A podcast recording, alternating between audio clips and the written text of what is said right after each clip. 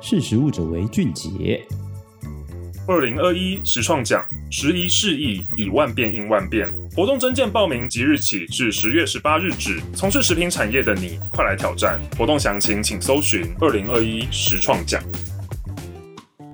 Hello，各位听众，大家好，欢迎收听《识时务者为俊杰》，我是艾伦。今天想跟大家聊聊最近这个非常热门的话题，就是中国禁止台湾的释迦跟莲雾进口这件事。在二零二一年九月十九号，中国宣布，因为在那个台湾进口的这个释迦莲雾中检验出这个害虫，然后所以这样这种水果啊，就是从那天开始就不可以再进口到中国。然后对台湾最大的影响是说，原来这两种水果，它们释迦跟莲雾外销的比例里面，中国居然占了九成，代表说影响非常的大。外界除了讨论说，那这些水果到底要卖去哪里以外，其实更多的讨论是在于这次农委会的态度，因为其实，在二零二一年六月的时候，纽西兰也因为同样的理由，就是因为检出了这个害虫，然后所以禁止台湾的芒果跟荔枝进口。但是那个时候农委会却没有多说什么，那没什么大动作。但这次反而还说要到那个世界贸易组织去那个申诉这个中国这个样子的行为。那这样子到底有没有双标？因为网络上的人都说，哎，这样子农委会是不是双标？怎么纽西兰跟中国就差这么 多这样子？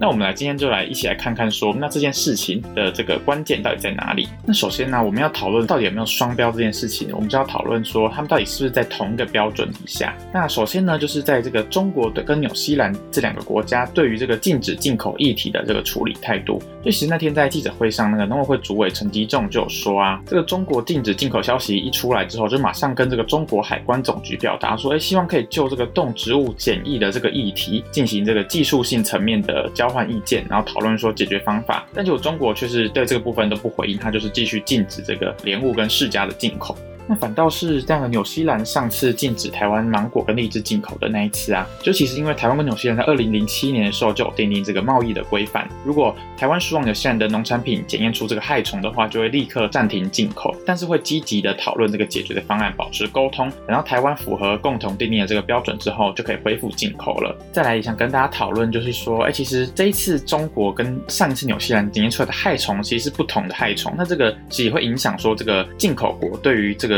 处理事情的力道。首先，这次中国他是说他在台湾的呃莲雾跟这个释迦检验出的是一个太平洋介壳虫，然后所以才因此才暂停进口。但其实按照这个国际惯例啊，通常如果是检验出这种介壳虫的话，就会直接用这个熏蒸的方式来处理，就可以继续做进口。嗯，但刚刚像是从那个国际惯例的方向来看，那如果是从这个生意防疫、生物防疫风险的角度来看的话呢？因为其实中国它本来就是这个介壳虫的疫区，所以这个暂停进口这个处理方式是比较过度一点。因为既然你本来就已经是疫区的话，然后如果检验出来，其实也有很多方式可以去处理，可能就是去检验、加强检验，然后或者回报给台湾，然后说要加强这个检疫的部分。但是中国却是直接说要禁止、要暂停进口。好，那我们看这个。纽西兰这一次，纽西兰那次检验出来的虫子是那个东方果实蝇。东方果实蝇它的比较大的特色是，它会是会躲在这个果肉里面，也就是说你没办法在外观直接看到说这个已经被感染了。而且相较于刚刚提到的这个介壳虫啊，这个果实蝇的传播能力是很强的哦，是因为它的成虫是有翅膀可以到处传播，但介壳虫反而就是都只能在，它是没办法直接这样飞起，然后到处飞来飞去这样。也就是说，这个果实蝇对于当地的农业影响是比较大，像是纽西兰，甚至纽西兰它不是这个果实蝇的疫区。所以他当然对于这个果实蝇会特别的小心，所以他当初采取这个禁止进口的方式，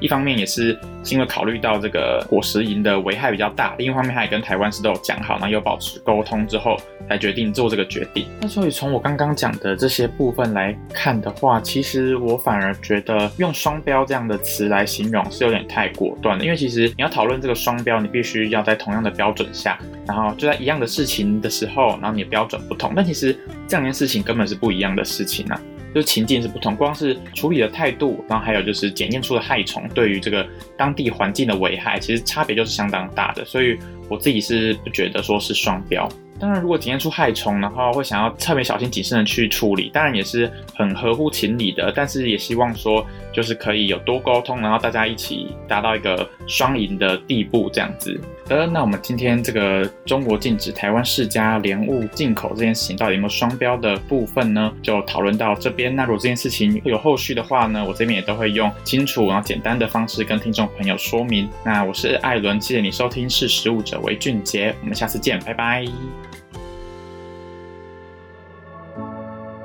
识时务者为俊杰。